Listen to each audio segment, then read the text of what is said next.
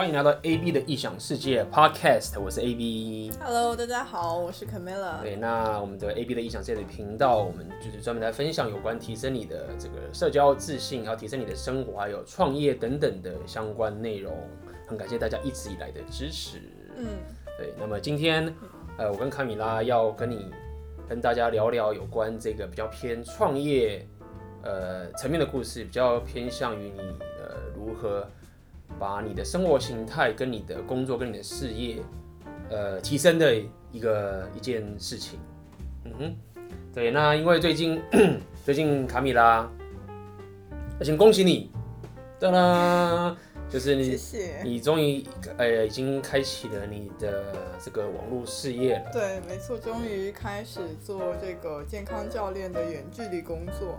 远距离工作呢，其实这个也是短短的，也不能讲短短的啦。你之前也有努力去研究有关健康教练这件事情，但是，但的确是在这一个月当中，因为有 AB 在帮我，所以在真的差不多是一个多月的时间之内吧，然后做课程啊什么都很快。嗯哼，然后这一整个呃东西就在短短的在一两个月内，就就有了，就有一种。被硬逼着上去的感觉，讲的好像我拿着枪指着你说：“你给我工作，卡米拉，不然就不准回家睡觉。”太可怕了，我好像是那个还不给钱，还不给钱。那今天我们就是要要来聊聊有关这个这个有关开启你网络创业的一件事情。那呃，你可能会觉得这件事情很远，我必须要先稍微先带一下这个东西，就是说。当我以前在呃工作的时候，或者是我们在学校念书的时候，其实对于创业这个概念有点远，就是你会感觉到，至少我是我是这样感觉啦，不知道卡米哪里是怎么样。那我的感觉就是，创业似乎就是一个风险很高，然后你也不知道该怎么做的一个东西，或者是你会觉得说，哦，好像就是要个点子，然后你就是要很努力的工作，然后最后就会赚很多很多钱。但是你没办法感受到这件事情像是一个。很稳定，然后很可行的一个方式，对，因为毕竟我们从小的教育就是说，哦，大家好好念书，然后好好的考上好学历，因为通常我们会想考好学历，对不对？念到热门的科系，我们的目标就不是创业嘛，因为真的想创业的可能都已经不在学校念书了，没错，对不对？所以，但是我们的价值观都会觉得说，呃，我们要念那个好的学校，然后去一些好的公司上班，嗯，等等这些，然后这个是很可行的，你就会觉得说，反正我觉得好好努力去拼到这个学历跟好的公司，那。我的职业就很稳了，这是我们很对死板板的目标。你从此就可以过上快乐幸福的生活了。对，没错。那 可惜这是假的。哇，这么硬啊！我是，可是这是假的。那呃，我会讲，我我要特别提的原因就是在于说，会让你我们这么远的原因是在于说，你可能会觉得说，哎、欸，这件事离我的生活很远嘛，就是。对啊，创业因为听起来就好像要去找投资人啊。然后 A 轮 B 轮的搞啊，然后要前期投入很多资金啊，等等等等，然后你还要找合伙人啊，总之就很复杂，然后风险就很高。然后从小爸妈就会跟我说：“哎，你不要去创业，很辛苦。你跟女孩子家创什么业？把自己好好保养好，然后好好读书，好好找一个好工作，然后最多好好找一个老公。”找一个好老公，会创业的老公。对。对 然后我也会说哦，你们放心，我会好好念书，然后我不会去搞那么风险大的事情。那这这一个，我相信大家都，大家应该都不脱离这样的一个概念啦，在台湾或者不管在上海，我相信大致上都是这样的一个一个想法吧。对，那大家也知道，就是说我经常在提倡要，呃，提升你的生活，然后提升你的社交自信，然后去把你的社交圈拓展到全世界这样的一个概念。那，但是在这过程中，你会发现这件事情是。我觉得好，你可以拓展你的社交圈到全世界，你可以认识很多人，嗯、你会去旅行了。但是你会发生一个问题是，但是你还是得生活啊，你还是得工作啊。没钱怎么办呢？对啊，也不能不要讲没钱，有时候也不一定是没钱，而是你就是没有时间，或者是你就是离不开这么久，对不对？你可能有钱哦，对不对？嗯。那你你可是你的工作就不许你离开，你也可以做这样没钱，但是我说的没钱啊，不是指没有这个自由，对，没有这个自由。好了，对你你总是得。比如说，哦，你的同事、长官，他们就是要你做完这件事情，或者是临时你要帮忙谁，或者是公司现在有个很紧急的案子，你就是离不开。那这很多时候也不是说钱的问题，是是你就是跟你的公司同事跟长官这样交流，那你就是不能离开啊！大家都这么辛苦，那你如果离开，那是一个一个社交上的一个压力，不不只是一个金钱上的压力。对，在道义上面也有压力嘛。对，毕竟承担了这么多责任。对，等等，这是这些事情。那就算你很努力、很努力的去做，或者是你是非常有产能的人，嗯、但是在这样一个公司的体制下面，你是很难有很大的自由的空间。对，当然我们不排除有些人是真的。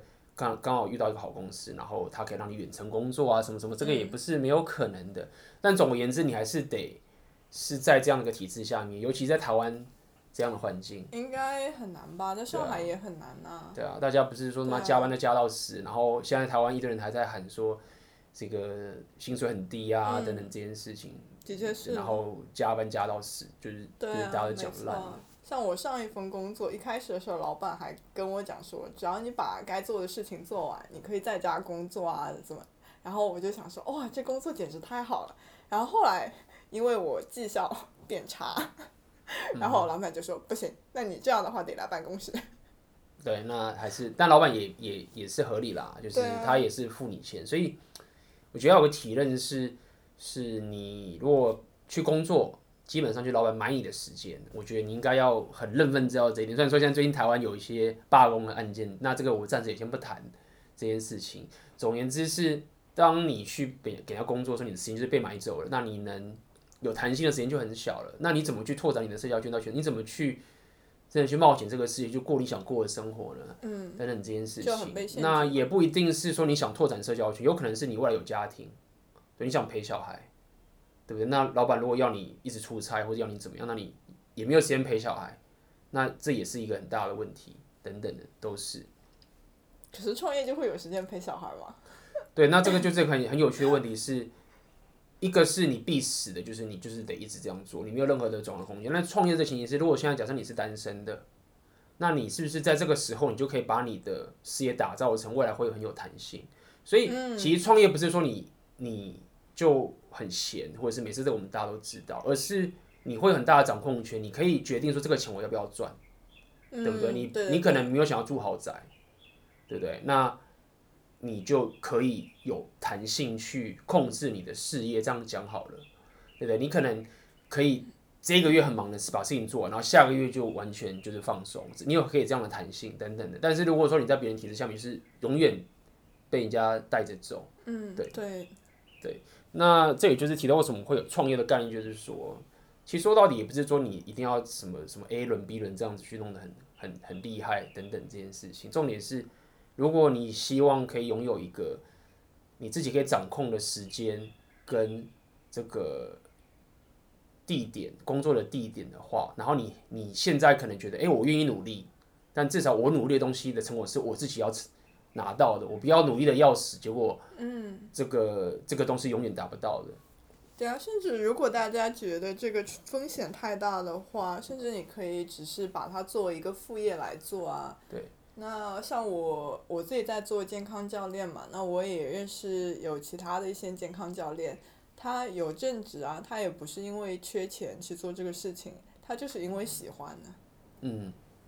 对所以这就是我们今天想跟大家聊的有关这个这个创业一个比较像是一个网络事业的一个过程。所以我想要问问卡米拉，就是你你你之前在开始做这个网络创业的时候，你的情形是怎么样？就当时在做之前的时候，你的生活是怎么样子？也是一个工作这样嘛，对不对？对啊，一直在工作，呃，然后。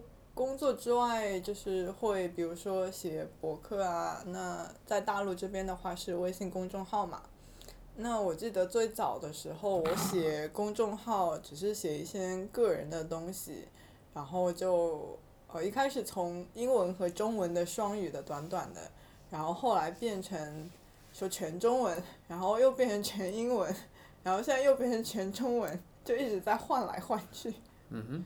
对你的你的这个等于是你的对你的 blog 你的 social media。那个其实写了很久，但是一开始写的时候完全不知道说我要拿这个公众号就是这个博客拿来做什么，只是说自己写的开心而已。那可能就是写，比如说，嗯，我生活里面的一些感想，或者说呃，我写做摇摆舞老师的时候的一些这个意见啊，或者一些小建议等等的这些东西。嗯哼，OK。那当时那个时候还是没有开始你的网络事业嘛，算等于是比较、啊、比较像是就是课余或者是课余，就是工作之余等等的时候，就是稍微写一下，嗯、分享一下这个经验等等的，那、其实就是像个部落客一样。是的。对，那你所谓的这个健康教练，它是一个什么样的一个一个一个东西啊？就是，嗯，健康教练可能大家对这个名词不太熟悉，因为它毕竟跟注册的营养师不同。那健康教练是没有办法像营养师那样，比如说去开你每天的这个饮食要必须吃什么东西，但是他是作为一个角色，帮助你去达到你自己的一些健康目标。比如说我的话，我的专长就是去帮大家去改善你的饮食。嗯哼。然后通过改善饮食，要达到什么样的一个转变？是达到什么样的转变？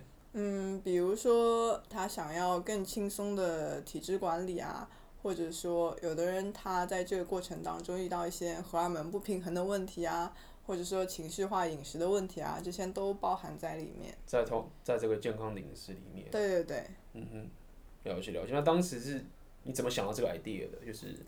也不是说我自己就是没事闷头 想说，哎，我先想一百个，然后从中挑一个。呃，最早的时候只是因为自己饮食上面的一些变化，啊、包括断糖啊，或者其他一些自己身上做过的饮食的实验，然后真的看到自己身上原来有这么多的潜力，有这么多的变化，然后就在我的这个微信公众号上面写出来分享嘛，然后分享之后就有很多人开始找我，啊、呃，有的人可能是网上。搜到的，比如说有的女生她也想要断糖，可是她很无助，她不知道怎么办。那她可能在网上用搜索引擎搜啊，或者微信的那个自带的搜索引擎搜，然后看到我的公众号就觉得，诶，这个好像看起来不怎么商业，看起来还蛮亲切、蛮个人的，然后觉得我写东西也很真实，那他就会来找我，比如说问我问题啊，问我一些建议啊等等的。然后我身边的朋友因为看到我在写这些东西嘛，那有的人也会自己去亲自尝试，然后跟我分享他们的一些感受，然后我就看到说，哦，原来这种东西分享出去是可以给大家这么多积极的影响的，所以啊，我就开始更加深入的去研究营养这一块，因为我自己对这种嗯科学的东西也蛮感兴趣，然后继续研究，继续在自己身上实验嘛。然后就觉得不过瘾，不过瘾之后呢，我就去报了美国一个健康教练的课程，也是一个线上课程，不需要你人真的跑到美国那边去。那它是美国呃 Primal Health Coach Institute 它的一个这样的一个课程。然后呃做完这个课程之后，我就终于有信心说，好，我现在终于有非常非常充分的这个。理论知识了，就是不管大家在问我什么问题，我都可以给你说出背后的那些道道来了。那我这方面的专业的信心我就有了。然后它里面也给了我一些，呃，这个专业的建议，说怎么样可以去开启你的线上事业。然后我才决定说，嗯，那真的可以好好做一下了。嗯，所以其实呃，其实这个。这一路这样讲过来，听起来其实是一个自己在提升自己生活跟学习的过程中，然后呃就不断的分享出去你的价值给别人的过程，然后慢慢堆起来的一个一个结果。我觉得这个其实就是一个一个我觉得蛮蛮棒的一个一个，你可以讲说一个创业的一个一个路径嘛，就是你你你也不是说要去找人投资什么，然后 A 轮 B 轮搞一堆有没有东西，你也不用去什么。先去搞一大堆很大的公司或者什么什么的，你也不用去雇佣一些员工，你也不用去买什么机器或者什么库存成本。但我觉得这跟传统的创业的概念其实都还蛮对对蛮不一样的，没错啊，蛮不一样的。所以呃，这也是想跟大家讲，就是说呃，为什么我经常讲分享价值？我记得之前我在写一些文章，就是讲说，就是价值分享嘛，给予价这件事情，然后等等的。那我记得当时很多粉丝问我说。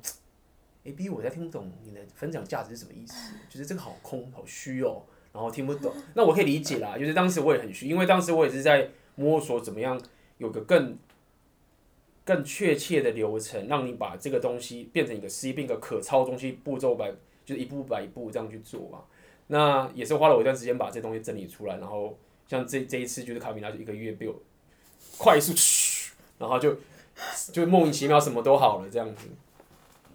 那其实，但我觉得，呃，我还是想就是跟大家聊一下，就是说，其实当你在做这个过程中，其实当然没有那么简单啦。就是第一个是，我觉得确实是懂这个人真的还很少。就我自己观察台湾的市场或什么的，跟中国，就是懂这个人怎么去做这件事情的人真的很少。那这中间不只是一些简单的一些知识上的东西，还有包含许多心理层面的，还有一些心态层面的东西。嗯呃，都很深，它并不是就是好像教科书一样说哦，你照着做就好。这中间其实牵扯到很多很多很心理学上面的概念都有。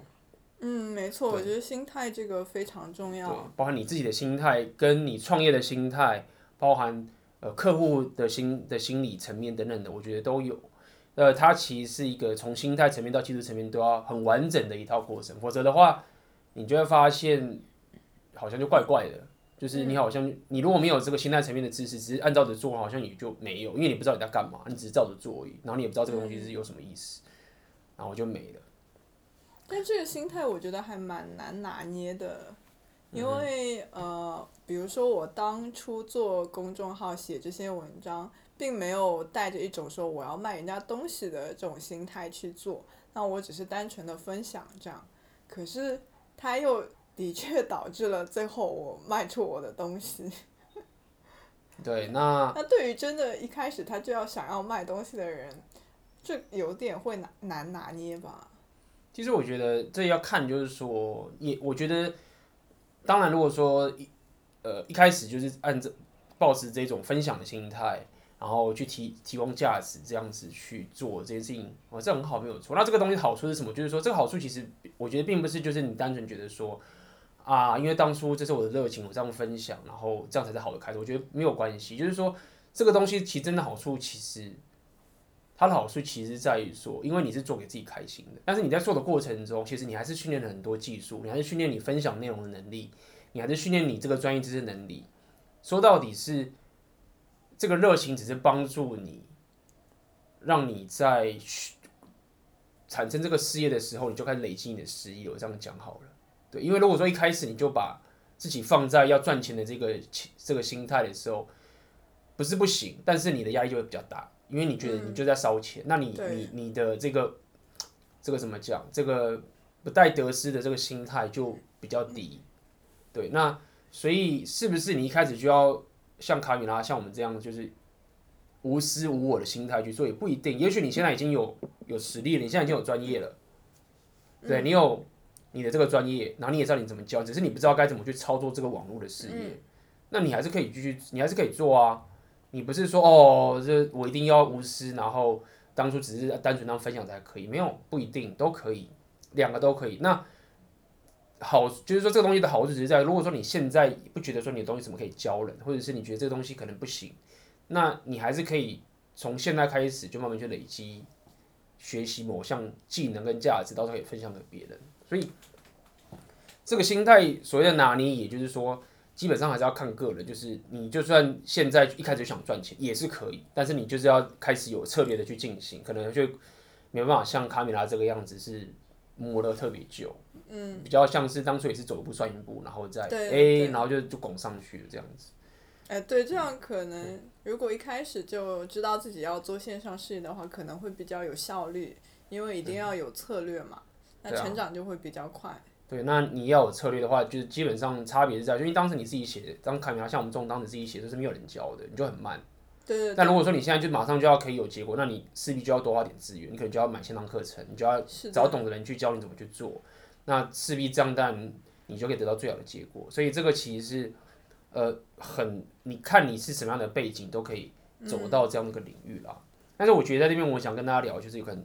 我自己观察出来一个很重要的一个，一开始大家初期在做这件事情很重要的一个心态的障碍跟关键，就是当你在分享你的价值出来给别人，想要教人家，讲白你想要教人家东西的时候，你会有很大的恐惧，是比如说我不想要露脸，或者是哦，是的，对，我最近还有朋友是这样，对，就是他就大家可能平常看影片看习惯那些 YouTube 啊什么时候就看习惯，就觉得他们没什么，但事实上。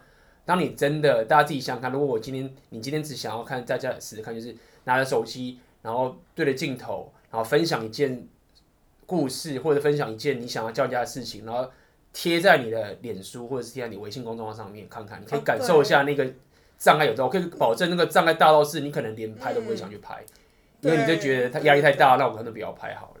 对，然后像我这种完美主义者，就是会可能录一段，觉得哎不行，删掉再录一次，然后看不行，删掉再录一次。对，一直删，一直删，一直删。那更何况是就是这样的心理障碍，会让你没办法去行动等等这件事情。所以这个确实是一开始最常见的障碍。对啊，而且、啊、而且像我自己，我原来还对上镜这件事情，我还会觉得说啊不行，拍出来。一定不够好看。我上镜，因为每次上镜都会显得我脸很大，我也不知道为什么，可能因为亚洲脸就比较平。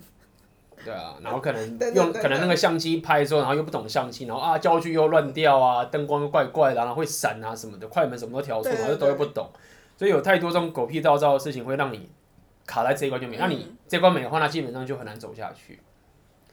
对啊，那那我可以给大家建议，就是说，其实一开始你在做这件事情的时候，我觉得。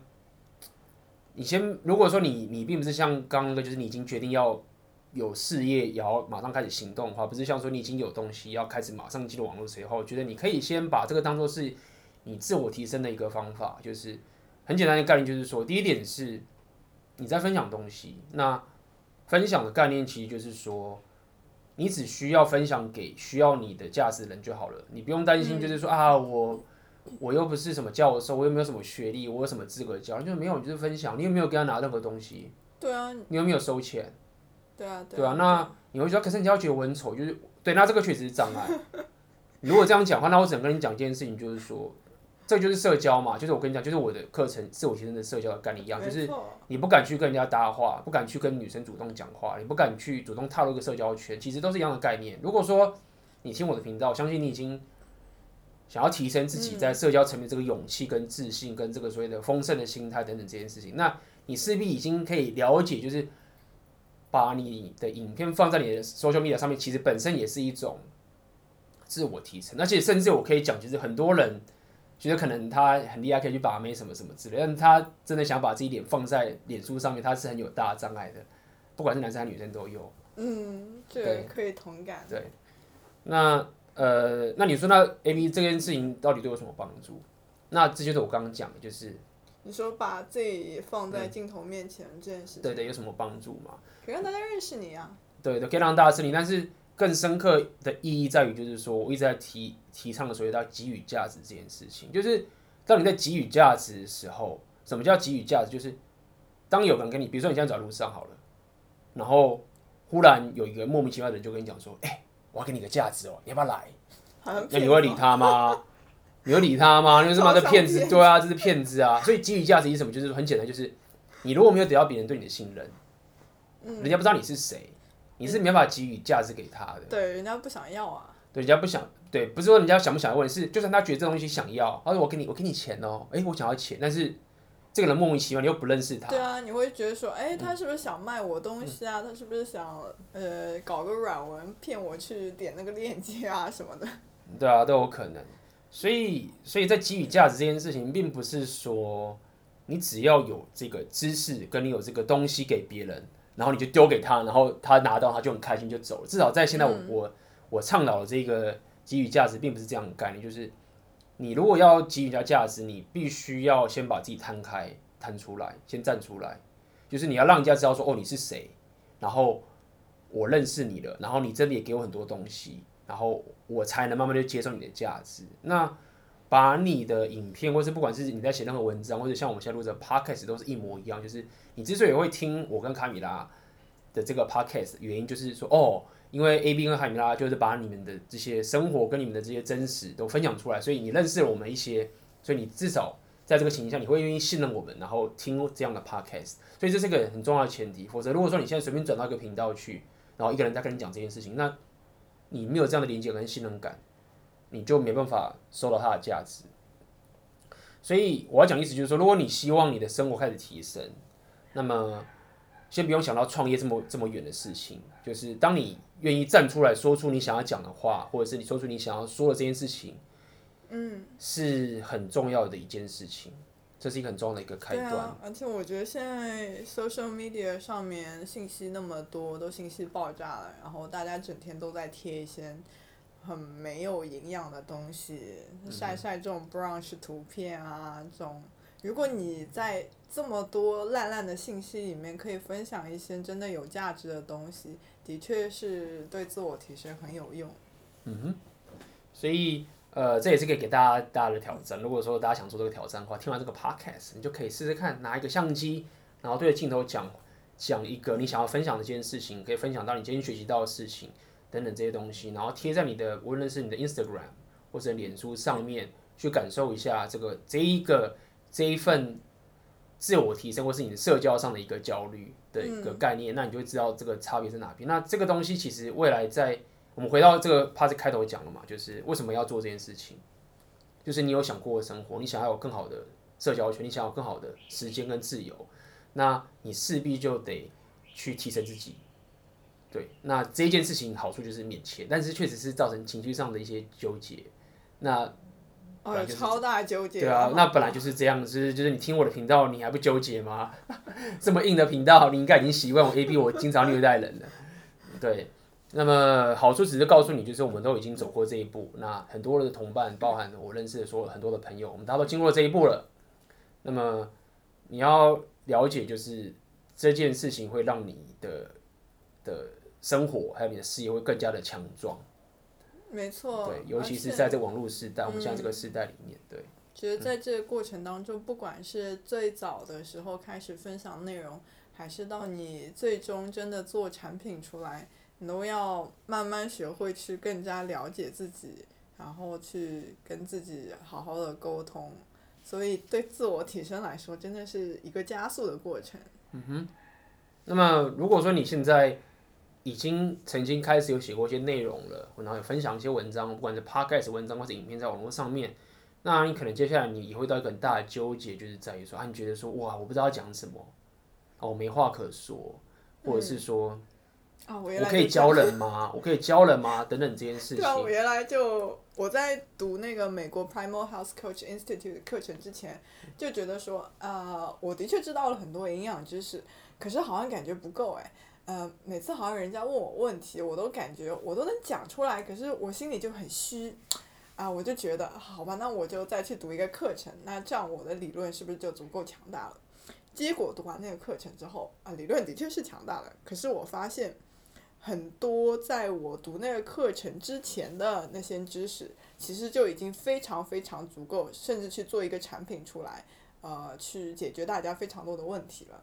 所以很多时候。啊、呃，比如说我那时候觉得自己不够专业啊，然后也没有任何头衔啊，没有任何 title，这种其实都是自己内心的一些恐惧。对，然后我可以理解很多人对这件事情很纠结，其实这些纠结并不是只是无形的纠结，这个确实是其来有自的。很多人会觉得说，啊，没有，你没有这个学历，对不对？你没有这个这个职业，你又不是这个东西的教授，你又没有这个学术上的证明，你怎么可以去教别人？嗯、然后就觉得这样不行，等等的，你这样可能教坏别人。我觉得这是对的，这个。这件事情它是其来有自的，但是我要讲一件事情，就是说，今天我并不是要你去骗人说我有这个学历，就像卡米拉现在做的健康教练，我不会讲说他是营养师什么博士学历毕业，没有，就是他的重点就是在于说，你其实要对人家诚实，说你是谁，然后你把你的成果，你跟你的成长的过程告诉他，那你要了解你到底这件事情，说没有错，就是可能那些拥有那些学历跟那些专业的人，他不会来听卡米拉，或是听我们听我的这些东西，那没有关系啊。他就不是你的听众，嗯，那你要了解，就是很多人是，他是比你还要这个不专业的。对啊，甚至你作为一种这样的角色，我觉得有的时候反而是一种优势啊。比如说听我的东西的一些人，他们可能不会去看那些营养师的东西，或者那些什么呃 MD 啊、Doctor 啊那些博士啊，或者去看那些论文，因为他们会觉得那又艰深又无聊。然后他们也不愿意去花时间去读那种东西，可能读了也读不懂。嗯、那如果这些东西经过我的消化，我再用平常人的这种话语帮他们去描述出来，那他们就可以看懂啊。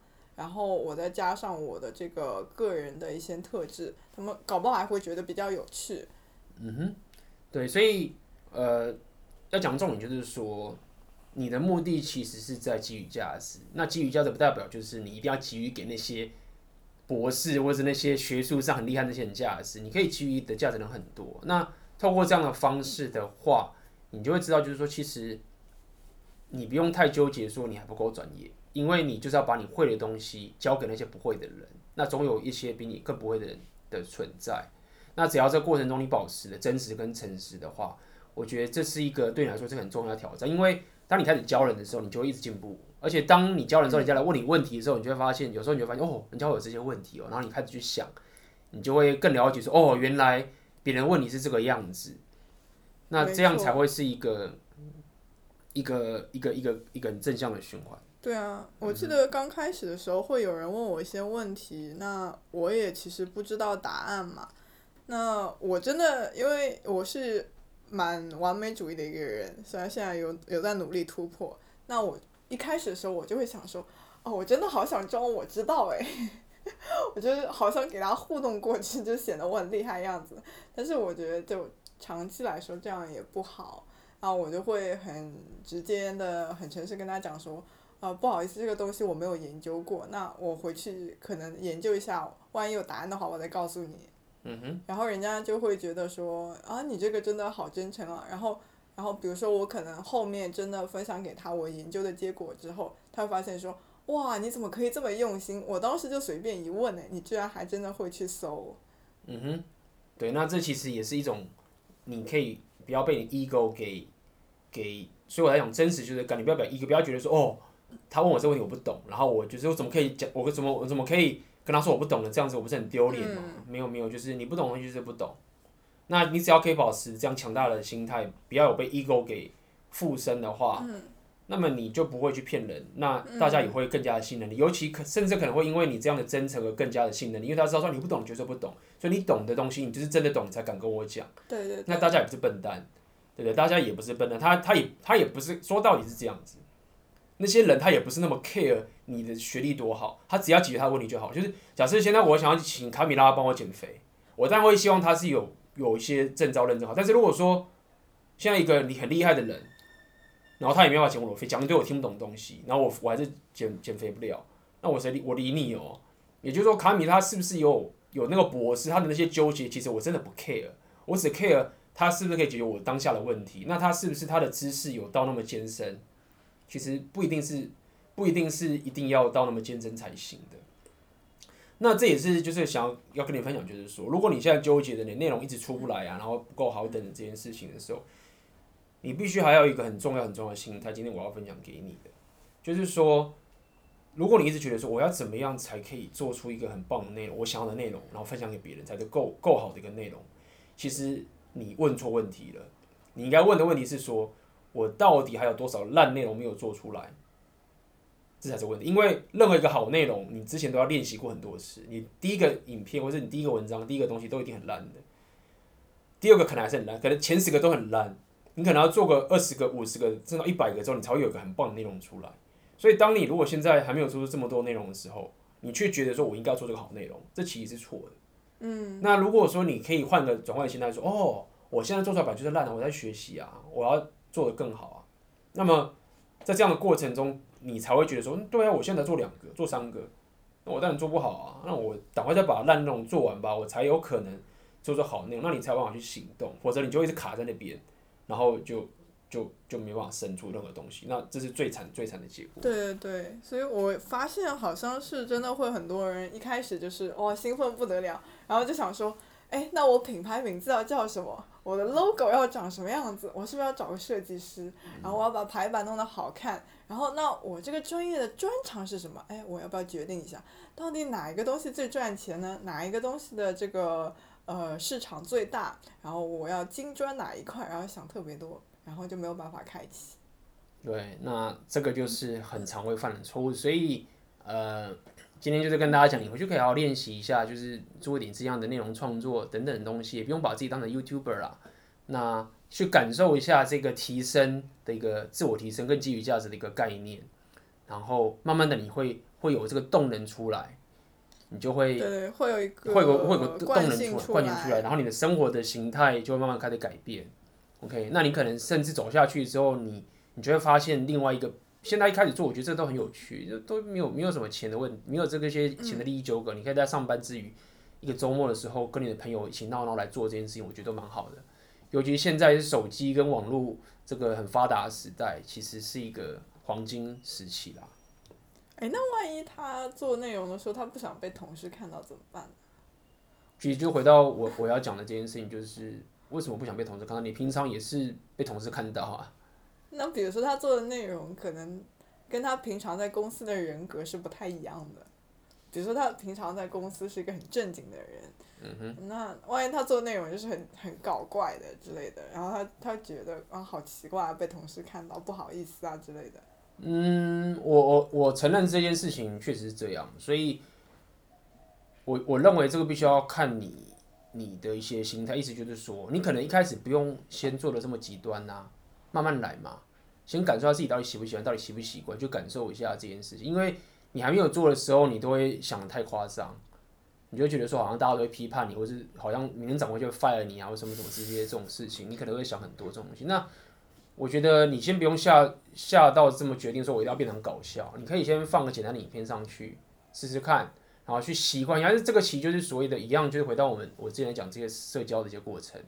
就是当你还没有去跟那女生打招呼的时候，你就觉得说天哪，这个女生你会觉得我他妈的就是超挫的，然后认为我是宅男，然后什么敢跟我聊天，结果他不行，他就把我赶走，还会叫警察来把我抓走，太可怕了，不行。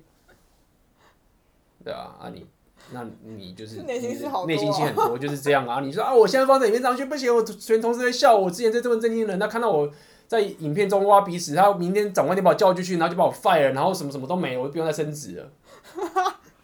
就一样的道理不是吗？小小剧场蛮多的，我觉得很多。那其实都是一样的概念。那大家不要觉得说这件事情很简单，确实是有它的困难所在。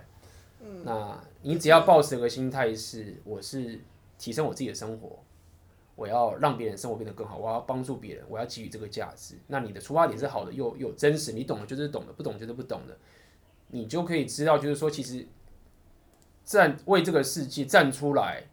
然后说你想讲的话，这件事情是提升你的生活重要的一部分。像之前听我的 podcast 我都会讲，就是为什么你要说出你的真实的概念，其实就这个样子，而不是说啊我要大嘴巴，然后秀自己什么什么之类的。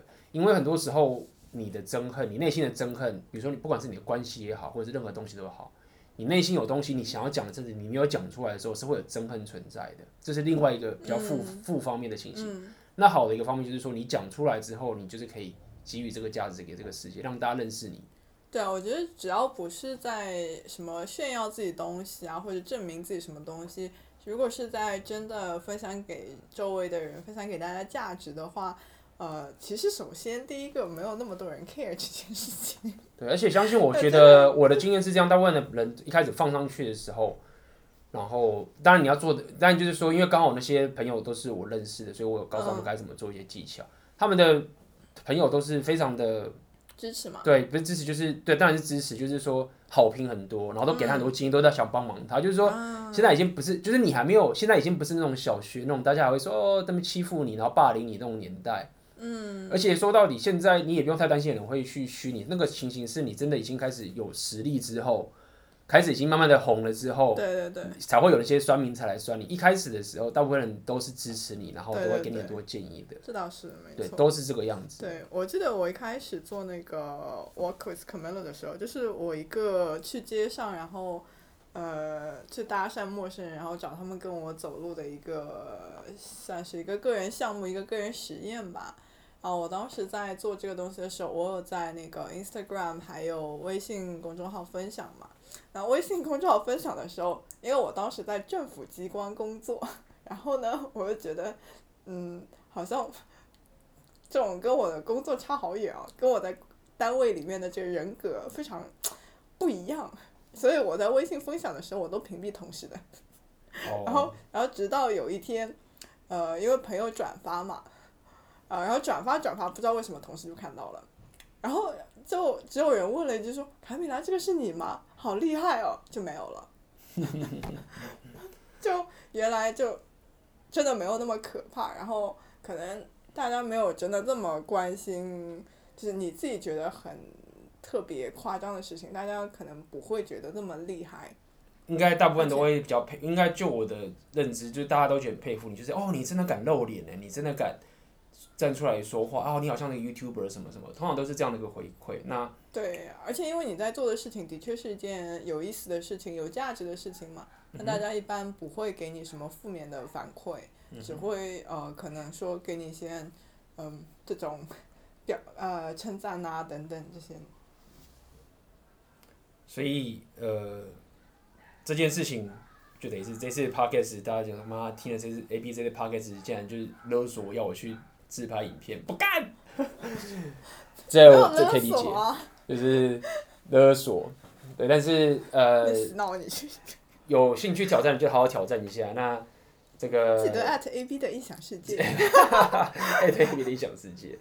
那也可以跟大家讲，就是因为这样的一个当初这其实也是一两年前的事情，一年前的事情，还没有做这件事情。那也跟大家讲，就是不管是我还是我周的朋友，他们卡米拉，你看到现在，我们当时也是做好玩、做有趣，到现在，凯米拉，你现在的那个线上课程也已经开始了嘛？对对对。而且有听说还跨级了欧，哎不对，欧哎，美洲跟亚洲，全世界各地的人都有来上你的课程。对，还蛮神奇的。就大陆这边就有几个省市的人，然后有台湾的，然后有这个。美国的有日本的，但基本上都是华人，可能呃住在那边或者平常会两地之间跑之类的。合理啊，因为你的、嗯、你的那个你的那个内容都是中文的、啊，对不对？要有英文要，要做英文，我是要可能加一个实习生。觉得不需要啦，就是中文的也不错。对啊，对，对啊，所以还蛮神奇的，就这种嗯、呃、可以连接到更多地方的人的感觉，就非常棒。因为我原来在上海，比如说我做这种线下的讲座或者工作坊的话，那就只能分享价值给上海这边的人嘛。那做线上的话，也就可以把这个扩散到更加多的地方。嗯哼。那想看就像卡米拉，你接下来要离开上海，这个可以爆料一下吗？啊，这都不用爆了，我觉得好像也蛮多人知道。知道了，就是现在卡米拉也。因为有这样的关系，他因为一些人生规划，他也要离开上海，然后去意大利了。嗯，对。对，那么已经很快，就是很快就要过去了嘛。嗯。那也因为这样，就是可以到了人，不管你现在人在意大利，在在上海，在哪边，都还是可以持续。对啊，都没差，因为就有网络嘛。除非你去那种什么网络特别差的国家，什么古巴这种。嗯、古巴他们搞不好也有，我觉得。哦，古巴网络太差了，像我朋友去说，都是你除非去那种什么星级酒店里。都几乎不能用。哦，那么可能就是基础建设实在太设施实在太差了，对，合理合理合理。OK 啊，所以哇，那今天我们的 Podcast 就是想跟你讲，就是未来我这边也是会继续分享有关这种呃开启你的网络事业、内容创作的一些一些东西。其实之前我都有了。那如果你有你有朋友，或者包含你自己或者你朋友等等的人对这个东西有兴趣，你也可以把这个 Podcast。分享给他听，因为未来我也会分享更多这件事情。然后你如果想要收到更多更多的消息哦，你可以去点我下面这个链接，把你的 email 放进去。我未来都会分享更多更多的呃这些网络创业跟你内容创作怎么经营这样的一个不受时间空间限制的这个事业给你。OK，所以链接上面你可以把你的 email 放进去，我们就会我就会陆陆续续的呃放很多这个相关内容给你。嗯。然后大家如果真的要走硬的话，真的去行动看看啊，不然就听得爽嘛。嗯哼，没错。那这个之前我有跟大家跟分享，就是我目前有在准备我的的的线上课程，在教这个东西，目前也是正在还在完成阶段。OK，那在未来我只要呃完成之后，我就会寄 email 通知你第一手消息。那。不要错过了，因为大家记得收信，记得关注 AB 的异想世界。对，因为你也知道我这个人是有怪脾气，就是我我只开放到一个礼拜，然后我就要关掉了。所以，可是本来就对啊，就应该就是要给那些有行动力的人啊。嗯。那有些人犹犹豫豫，他可能没有决定好，他擅自就是盲目开始的话，可能也不是特别好吧。嗯哼，对啊，如果呃有兴趣的话，就留下你的信箱吧。OK，我会寄好东西给你的。好啊，那我们今天的 podcast 就到这边结束了，下次再见喽，拜拜喽，拜拜。